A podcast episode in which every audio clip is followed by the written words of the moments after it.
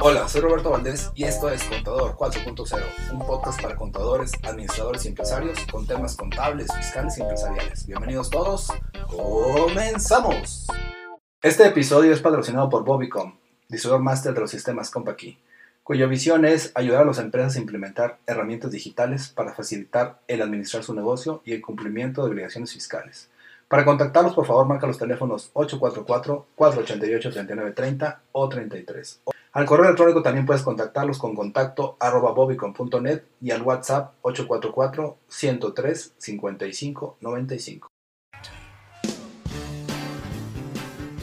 Buenos días, ¿cómo están? Esto es Criterio Fiscal Digital, el episodio 33.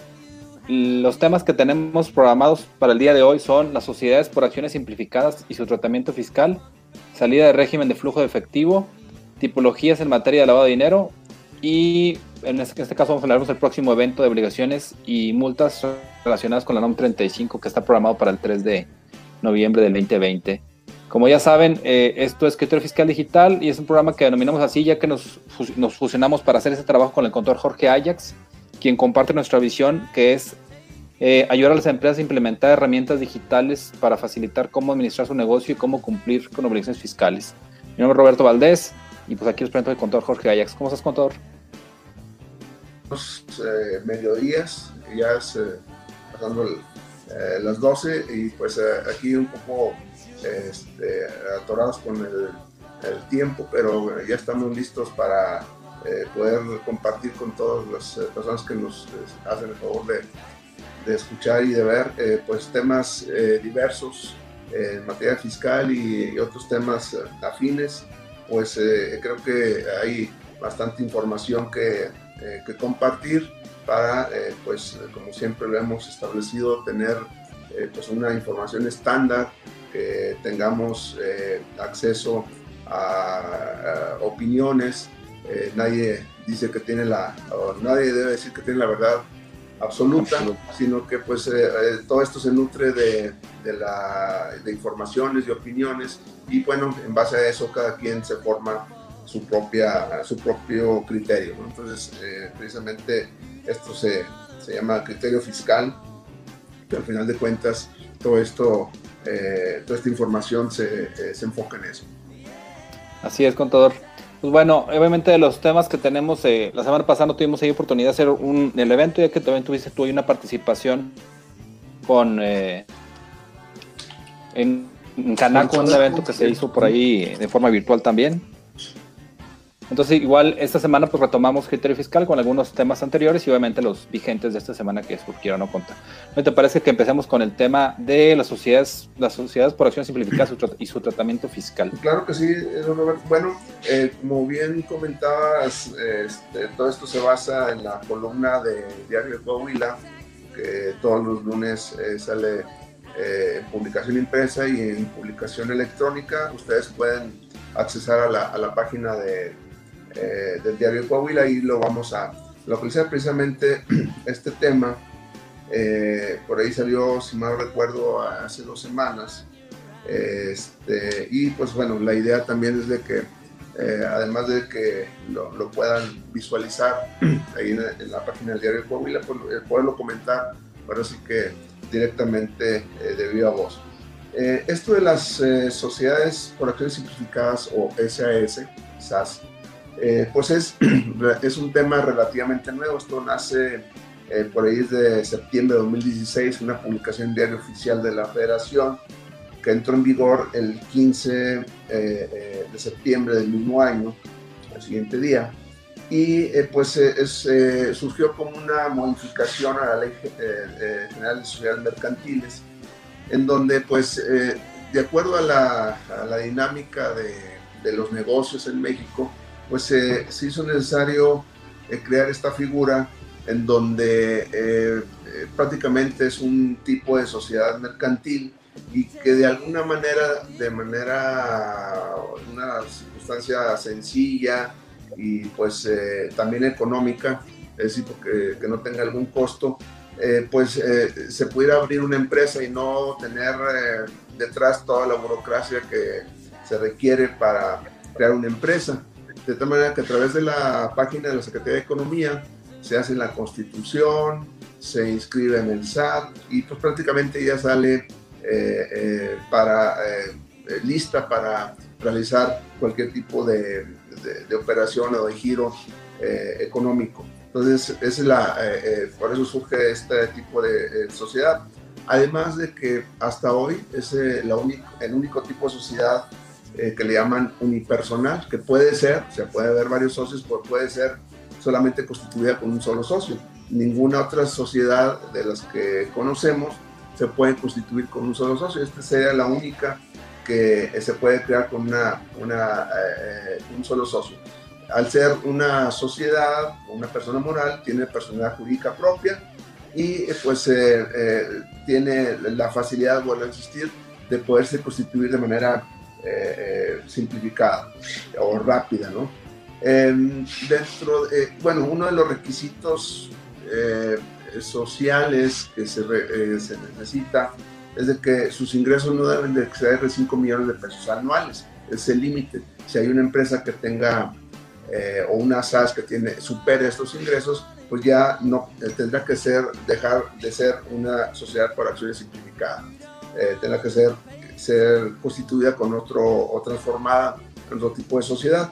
Pero bueno, ese es el antecedente eh, societario, por llamarlo de alguna manera, de las, estas sociedades por acciones simplificadas que nacieron por ahí en el 2016.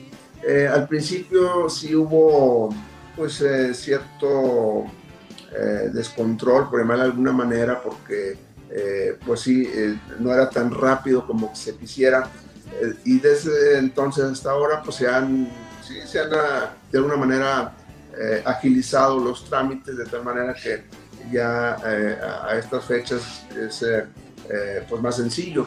De hecho, por ejemplo, bajo el problema que tenemos con el SAT de la falta de citas para hacer eh, movimientos o trámites, por ejemplo, si se quiere hacer un trámite de una alta en el SAT, pues sabemos lo tardado que es eh, conseguir una cita eh, y pues tener la información para, para hacer el trámite. con la SAS no pasa eso porque a través de la página de Secretaría de Economía, a la vez que se constituye la SAS de manera paralela, se obtiene el registro federal de contribuyentes, cumpliendo con ciertos requisitos, obviamente. Entonces ya sale con su cédula, entonces ya no requerimos de la, de la cita ante el SAT. Entonces, una manera de, constituir una empresa ante la falta de, eh, eh, pues citas del SAT, si hay cierta urgencia, pues aquí puede ser una, una manera de poder obtener su, eh, obviamente constituir la empresa y obtener su cédula fiscal. Entonces, una vez que esto ya ha sucedido, entramos a la parte fiscal, eh, en donde, bueno, eh, eh, a partir del 2017 se introdujo en el rubro de estímulos fiscales de la ley de impuesto a la renta, pues un régimen alternativo y opcional que no necesariamente es de la SAS, pero es cual, para cualquier persona moral cuyos ingresos no excedan de 5 millones de pesos. Es decir, casualmente eh, el límite para estar en la SAS coincide con el límite que está establecido en, eh, eh, los estímulos fiscales para, para el 2017 en adelante, la posibilidad de que estén bajo este régimen alternativo con 5 millones de pesos. ¿Cuáles son los elementos principales que contiene eh, eh, esta parte de los estímulos fiscales para las empresas que se les denomina bajo el flujo de efectivo, que eh, calculan su impuesto bajo el flujo de efectivo, bueno, serían básicamente los siguientes. Bueno, primero, el límite de los 5 millones de pesos, que ya lo hemos mencionado. los ingresos que acumulan para efectos del impuesto sobre la renta es en base al flujo efectivo. Sabemos que las personas morales, salvo aquellas que se dedican al sector agropecuario o al sector autotransporte, pues eh, eh, calculan su impuesto eh, en base a, un coeficiente de utilidad y en base a devengado.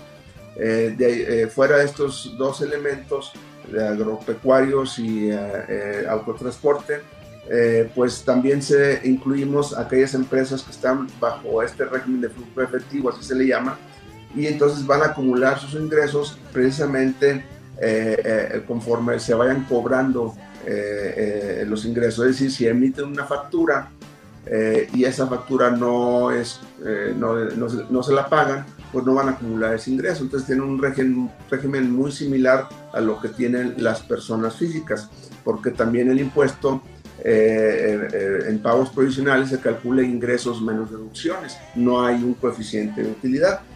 Eh, por lo mismo, también las deducciones que tienen derecho, pues se van en base a lo efectivamente pagado. Entonces tenemos ingresos efectivamente cobrados y deducciones efectivamente pagadas.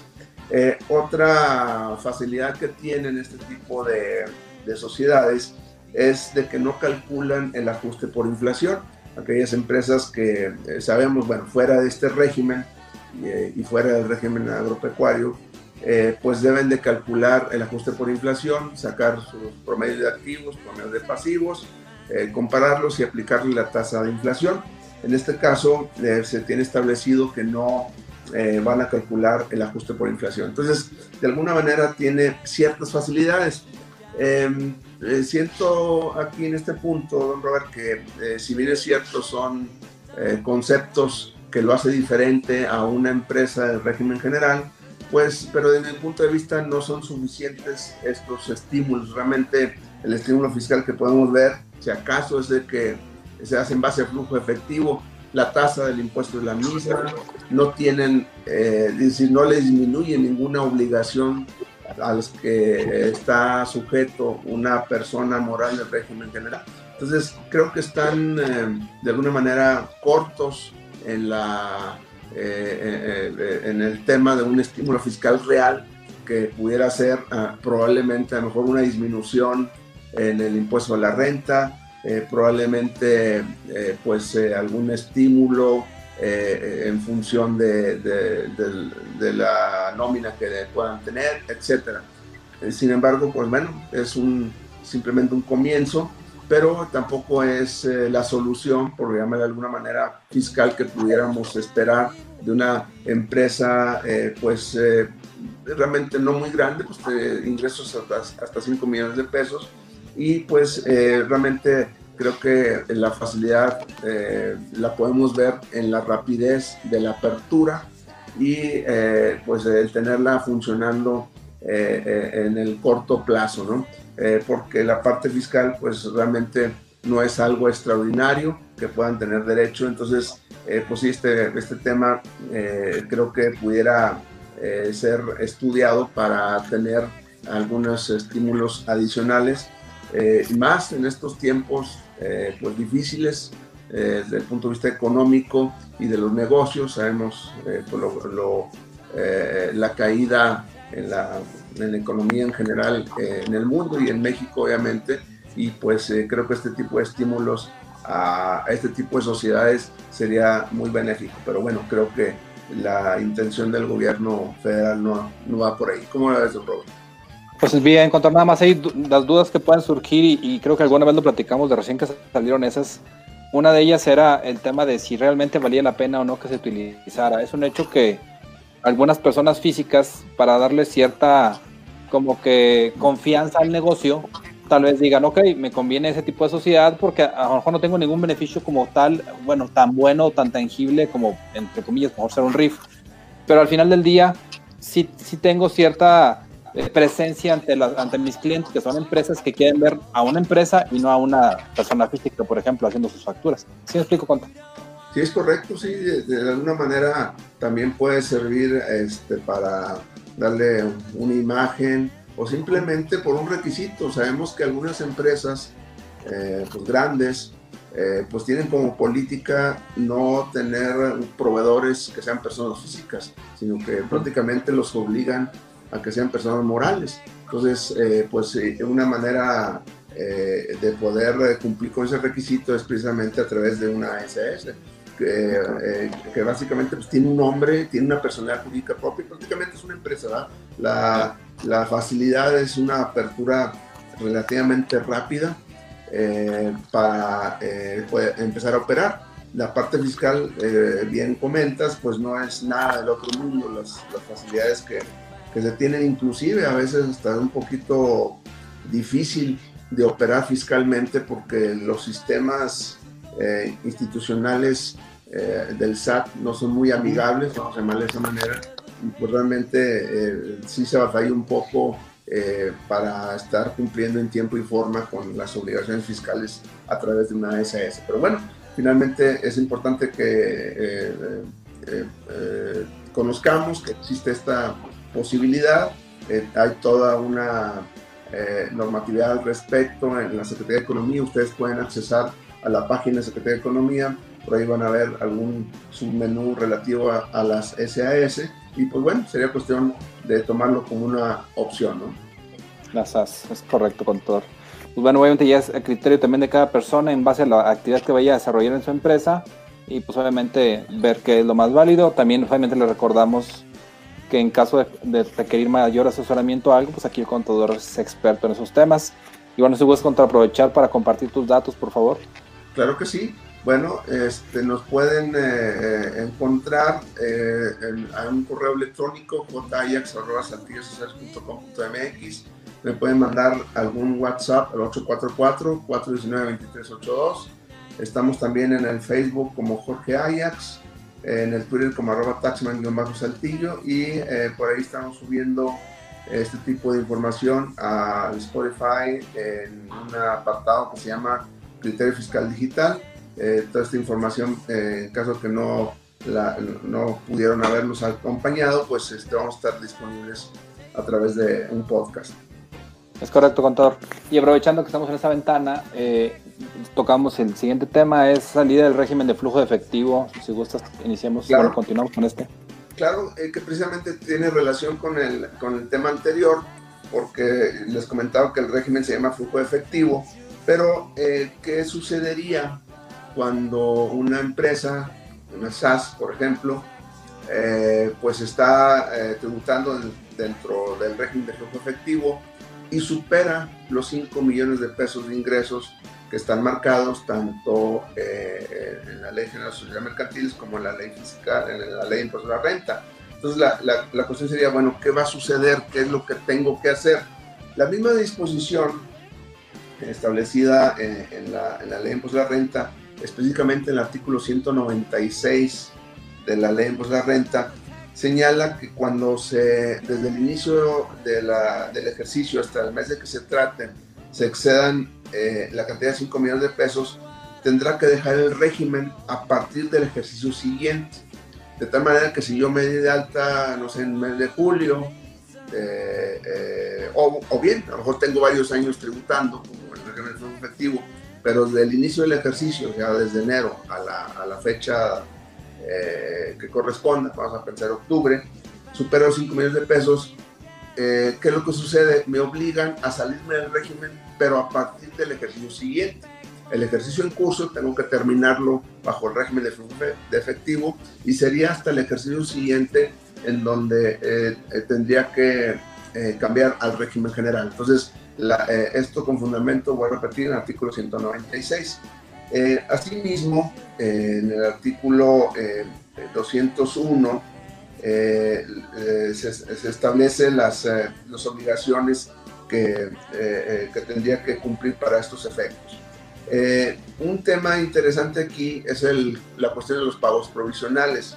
Como yo lo comentaba hace ratito, los pagos provisionales se hacen en base a ingresos menos deducciones, pero al pasar al régimen general, pues ya no se pueden eh, hacer los pagos en, esa, bajo esa mecánica. Tenemos que utilizar un coeficiente de utilidad. El tema es de que eh, eh, la misma disposición fiscal establece que los, los, pagos provisionales tendrían que hacer con un coeficiente de utilidad y que ese coeficiente de utilidad va a estar en función del giro de la, de la, de la persona, de, la, de esta empresa, que acaba de salir del régimen y que está conforme al artículo 58 del Código Fiscal de la Federación. Ahí en el artículo 58 hay diferentes coeficientes dependiendo del giro de la, ah, del, negocio. Eh, puede ser industrial, puede ser comercial, etc. Cada, cada giro tiene un porcentaje. Ese porcentaje es el que vamos a utilizar durante este primer ejercicio eh, siguiente, por decirlo así, al cual salí del régimen de flujo efectivo y entré al régimen general. Eh, este, eh, eh, este artículo 58 prevé más o menos tasas desde un 6% hasta un 50%. Hay que ver cuál es el giro en el cual estoy catalogado.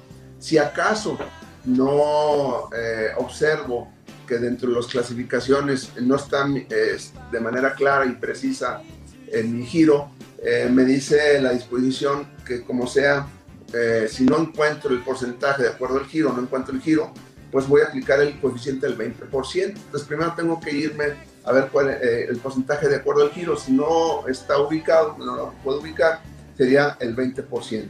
Además de eso, don Robert, eh, me obligan a presentar un aviso de actualización al RFC, mismo que deberá ser presentado a más tardar el 31 de enero del año siguiente.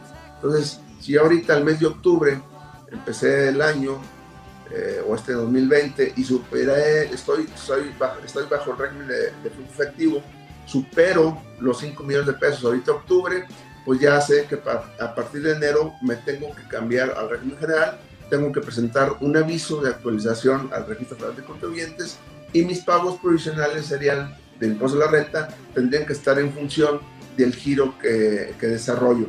Esto conforme al artículo 58 del Código Fiscal de Francia. Entonces, este tema pues sí es relativo a precisamente eh, eh, las SAS que por alguna razón eh, superaron los ingresos, el tope o el umbral de 5 millones de pesos y pues nos queda claro que a partir del ejercicio siguiente tendré que cambiar al régimen general. Entonces esto para conocimiento y que tengan prácticamente en el radar esta posibilidad que, eh, de que pues, superen los, los 5 millones de pesos que tienen ahí de, de, límite. ¿Cómo lo ves, don Robert? Bien, contador, de hecho, nada más algo que la...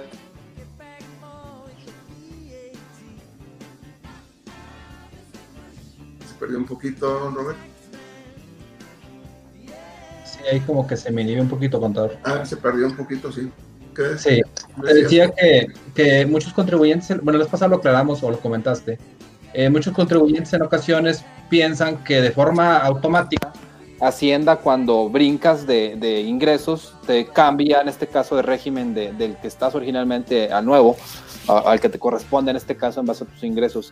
Eh, pero también aclaramos que, no es así, ¿no? Que al final de cuentas tú tienes que hacer tu, tu detección y, tu aviso en este caso a la autoridad para que se haga la modificación.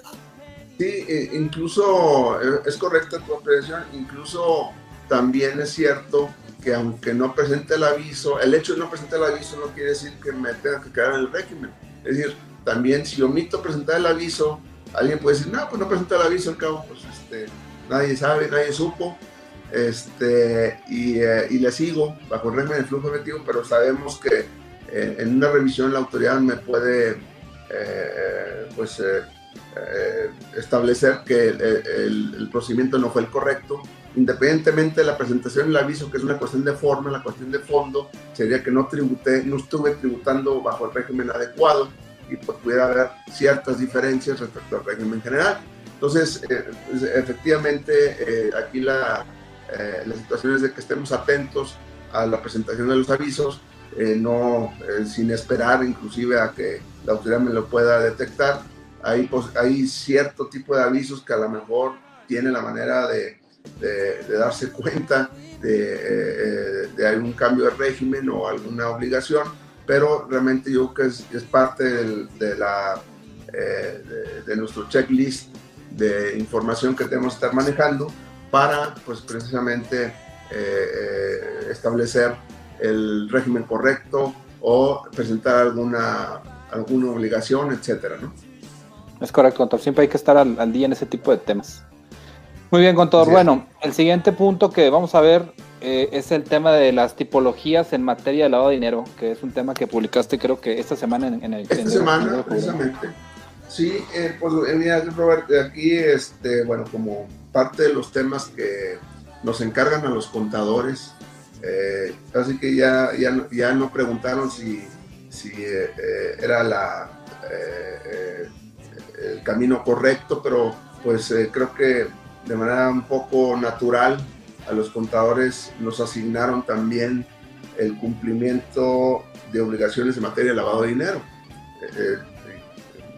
quiero comentar que, pues digo, de alguna manera es, el contador pues está al tanto y está, o debe estar al tanto de la información de, todas las obligaciones que pueda estar afectas las empresas, pero sí es importante eh, conocer, don Robert, que el tema de lavado de dinero no es un tema fiscal, es un tema, eh, vamos a llamarle administrativo. Eh, lo, lo, de alguna manera se relaciona o lo relacionan con temas fiscales, pero no, no es tal, no es tal. E inclusive pues hay multas, etcétera, y obligaciones que cumplir, avisos y demás, pero pues bueno, no, eh, la misma ley, eh, que tiene un nombre muy largo, que siquiera no acuerdo cómo se llama, que es ley federal para este, eh, temas aquí de, cuestiones que conocemos comúnmente como lavado de dinero, están tipificadas, pues normalmente de manera natural al contador se le establece esta obligación, pero sí es importante conocer que no es un tema meramente fiscal. Entonces, en ese sentido, pues eh, eh, precisamente eh, hay que conocer, estudiar al respecto, buscar información, estar al tanto de la actualización en esta materia. Y por ahí, dentro de la normatividad, dentro de la, pues, de la información disponible, hay algunas eh, boletines, hay documentos emitidos por la Unidad de Inteligencia Financiera, la UIF, que sobre todo en estos eh, eh, tiempos, en estos dos primeros años de, la, de este régimen este, del presidente de la República, se ha tomado pues, mucha importancia esta, esta unidad de inteligencia financiera que tiene elementos tanto fiscales de parte de la Secretaría de Hacienda Crédito Público como eh, pues prácticamente de la eh, Fiscalía eh, General de la República, tiene funciones pues mixtas, vamos, vamos, a llamarle de esa manera. Entonces, dentro de información y, y documentos, pues pude accesar y ver, hacer un resumen de algunas prácticas que la autoridad, en este caso la UIF, pues toma en cuenta para determinar y detectar eh, pues eh, una posibilidad de que haya una operación de lavado de dinero.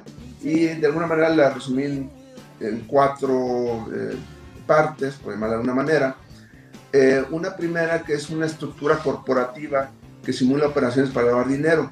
En este caso hay posibilidad de que hay una cadena de empresas, como cuando se hacen este tipo de, de, esquemas. Hay unas empresas que además fachadas son las que dan la cara, pero atrás de ellas pues hay N número de empresas y empiezan a hacer movimientos. Y más, si hay una, empresas en el extranjero y otras empresas nacionales, pues eh, eh, pudiera tipificarse, pues se llama, es una tipología de una posible lavado de dinero, cuando hay operaciones de este tipo en donde eh, pues hay operaciones o transferencias internacionales eh, donde pues eh, eh, intervienen empresas que no realizan operaciones de comercio exterior, es decir, no hay una exportación, no hay una presentación en las aduanas, un pedimento de importación o de exportación, y sin embargo hay movimiento de dinero, entonces puede haber una sospecha, oye, espérame, si, si no estás produciendo, no estás exportando, no hay un pedimento de importación o de exportación, oye, ¿por qué hay tanto dinero moviéndose entre las empresas eh, ubicadas en diferentes países. Entonces, esa parte eh, pues eh, puede dar lugar a que la autoridad empiece a sospechar y que pueda pues empezar a investigar un poquito más. otro, otra posibilidad son los sindicatos. Sabemos que los sindicatos pues es, una, es un ente no fiscalizable, tiene pocas obligaciones fiscales que cumplir y realmente pues tienen así que eh, rienda suelta. Entonces, pues ya la autoridad se dio cuenta de, que hay movimientos extraños donde pues llega el flujo a los sindicatos, obviamente eh, proveniente de las empresas a las cuales en teoría eh, pues están asignados esos sindicatos. Y luego de esos sindicatos, dada la falta de fiscalización de los recursos, pues pueden dar o ir a dar esos recursos a otras empresas, a, personas ligadas al sindicato, etcétera, y pues eso ya puede dar lugar a una sospecha de lavado de dinero. Creo que este, esta parte sí es muy, muy importante pues tomar nota que ya la unidad de inteligencia financiera tiene por ahí detectados algunos movimientos. Esto lo comento porque ya es público, pueden checar por ahí algunos medios de información donde ya eh, la autoridad ha estado eh, eh, siguiendo de manera precisa algunos sindicatos, precisamente ubicando estos movimientos que no son comunes. también puede ser el desarrollo de bienes raíces con dinero ilícito. Una de las formas eh, pues más usuales de lavar dinero es que se invierta en bienes inmuebles, que sería eh, o en la construcción, productos eh, que se llaman proyectos inmobiliarios. Pero aquí lo que llama la atención es que hay empresas inmobiliarias recién creadas y que de la noche a la mañana se incrementa su patrimonio en la cuestión inmobiliaria. Es decir, es una empresa nueva y de repente empieza con un capital de 50 mil pesos y, al mes eh, tiene ya inversiones eh, en inmuebles y eso es algo que pues la autoridad persigue y ve eh, que no es que una empresa inmobiliaria de la noche a la mañana se haga de, una, de un patrimonio muy grande, este, porque obviamente una empresa ahora sí que normal en el ramo inmobiliario tiene que seguir pues, una curva eh, de incremento, de aprendizaje, etcétera, eh, de madurez y no que de, repente eh, pues se cree la empresa y ya tenga una, una inversión muy fuerte en, en, bienes raíces. Entonces sería otro signo que la autoridad puede estar siguiendo. Y también una cuarta tipología puede ser compañía con operaciones internacionales eh, y utiliza una actividad lícita para lavar el dinero, donde pues hay triangulación entre empresas eh, ubicadas en, la, en, alguna ciudad fronteriza, eh, donde pues intervienen algunas empresas que tienen, este, están en la lista de, personas bloqueadas y que finalmente si le investigan el domicilio, pues no pasa de ser una casa o, o también utilizan lo que son los los domicilios virtuales, oficinas virtuales, y que, donde hay mucho movimiento de eh, transferencias, sin embargo, a la hora de verificar su espacio físico, pues es una simple casa habitación o, o, también eh, es una de estas oficinas virtuales. Entonces, bajo esas circunstancias, y esas empresas que hacen movimientos, pues tienen socios a veces comunes y eso hace que eh, pudiera eh, tener alguna, eh, algún punto eh, que, le llame la atención y hay una sospecha. Entonces, pues estos temas son interesantes, don Robert, en materia de lavado de dinero, porque pues aún y cuando, vuelvo a repetir, no es un tema fiscal, pero sí como contadores, como administradores, pues debemos estar al tanto de estas circunstancias, poderlas informar a quien corresponda y de alguna manera estarse actualizando en esta materia porque pues obviamente si mi empresa realiza una actividad vulnerable, ¿cuáles son aquellas actividades vulnerables? Están eh, marcadas en la ley antilavado, pero así que lo más comunes puede ser el ramo inmobiliario, el ramo de automóviles, eh, lo que son las operaciones a través de notarías públicas, eh, los, bueno, aquí en Saltillo no hay eso, los, este, los casinos, pero bueno, por lo menos aquí en el área no, no existe, pero lo que son los casinos es una actividad vulnerable, el arrendamiento es una actividad vulnerable, entre otros. Entonces hay que eh, pues tener información suficiente, don Robert, pues para informar a los administradores o a los tomadores de decisiones para que tomen en cuenta todo este esquema. ¿Cómo lo ves, don Robert? Pues bien, obviamente además el chiste es estar al día y estar atentos en cuanto a si caemos o no dentro de los vulnerables y saber que pues obviamente somos susceptibles a revisiones o a que nos considere la autoridad como posibles candidatos a, hacer empresas que lavan dinero. Es un hecho que hay muchas empresas aquí en Saltillo y a lo largo del país que, que tienen actividades lícitas, sin embargo, por su tipo de actividad se podrían considerar así como vulnerables. No sé cómo las tipificó en este caso el SAT. Así es, y recordar que las sanciones en materia de ley antilavado son muy fuertes. es correcto. Muy elevadas, las multas eh, son las más fuertes que eh, pudieran haber establecido. La falta de presentación de un aviso, la, la falta de darse de alto simplemente, eh, nos puede causar muchos problemas y, y pues son, las multas son realmente muy fuertes precisamente para evitar este tema de lavado. Además de la prohibición del uso de efectivo, que eso, eh, bueno, también ya está establecido en la ley antilavado, no se pueden adquirir ciertos bienes, como son inmuebles, como son automóviles, en efectivo hasta ciertos montos, ¿no? Entonces, esa parte hay que considerarla y, y conocerla. Obviamente la autoridad al final del día está buscando cómo bloquear el, el, uso de los efectivos porque sabemos que todo lo que se bancariza es más fácil para ellos que sea auditado, ¿no? Entonces, es por ahí van todas las modificaciones y, y, peticiones que hace la autoridad. Bueno, conta, no, el último punto que tenemos aquí en la lista, y, y ese lo agregué yo al final, es un tema relacionado con, con, un evento que vamos a tener la semana que entra, contador, el martes, okay. cordialmente invitado si gusta. Okay. Ese es un, un, evento acerca de obligaciones y multas relacionadas con la NOM 35. La realidad es que eh, en base a la experiencia que hemos tenido como empresa que nos dedicamos a, a vender software y a, y a implementar el tema esto de la norma 35, nos hemos dado cuenta que la gente se quedó con la vaga idea que se publicó ahí en redes sociales de forma inicial cuando salió esta la norma, que, que pues, iba a ser algo tan simple como que la, la, autoridad iba a poder multar al patrón porque teníamos estrés en el trabajo o cosas por el estilo. La realidad es que hemos detectado que las empresas piensan que simplemente aplicando un cuestionario ya están cumpliendo con, con lo que pide la norma y la realidad es que no. Entonces, en esta plática de, de, del 3 de noviembre, vamos a tratar de desmitificar todo eso que se vio, el 3 de noviembre es martes, eh, y es decir, de lo que se piensa y, y que la gente sepa realmente que, de, a qué está obligado y obviamente cuáles son las consecuencias de no cumplir.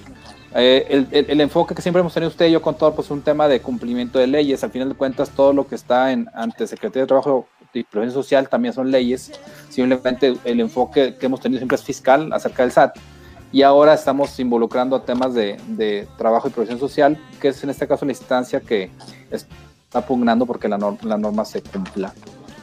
Entonces, contra, pues están invitados todos. Eh, esta es la invitación del, evento. Aquí se los voy a poner en pantalla ahorita para que la, la vean. Eh, obviamente, es conoce las obligaciones reales y las multas por incumplimiento de la NOM 35.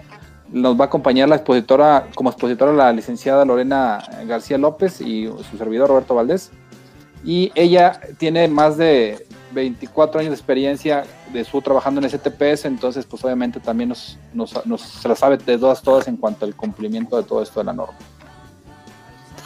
Perfecto. Pues, muy bueno con todo, entonces pues obviamente no sé si tengas algún punto adicional que quieras agregar. No, pues nada más eh, estar eh, al pendiente, ya uh, está avanzando la, lo que es la reforma fiscal 2020, prácticamente eh, ya ya ha pasado por todos los filtros, ahorita nada más le eh, falta la, la, parte del Senado, pero eh, pues yo creo que ya en los próximos días podemos ya dar el, eh, darlo, eh, la noticia de que ya está aprobada la reforma fiscal y pues ahora sí a, a hacer un análisis un poquito más a detalle de estos, eh, de esos cambios fiscales que pues están por implementarse a partir del 1 de enero. temas ahí con eh, plataformas digitales, algunos cambios que ya están prácticamente aprobados, pues eh, eh, tener eh, toda la información a la mano para pues tomar decisiones en tiempo y forma. Es correcto, doctor. Sí, va a haber mucha leña de, de dónde cortar ahora con lo, el tema de la reforma fiscal, ¿no, cuento? Es correcto. Entonces, por ahí vamos a estar este, reportando y pues por mi parte sería todo, don Robert. Bueno, pues gracias por tu tiempo, con todo gusto saludarlo y pues por aquí nos vemos en la próxima emisión. Dios quiera. Nos habla con Torquísimo mucho. Saludos a todos. Hablamos.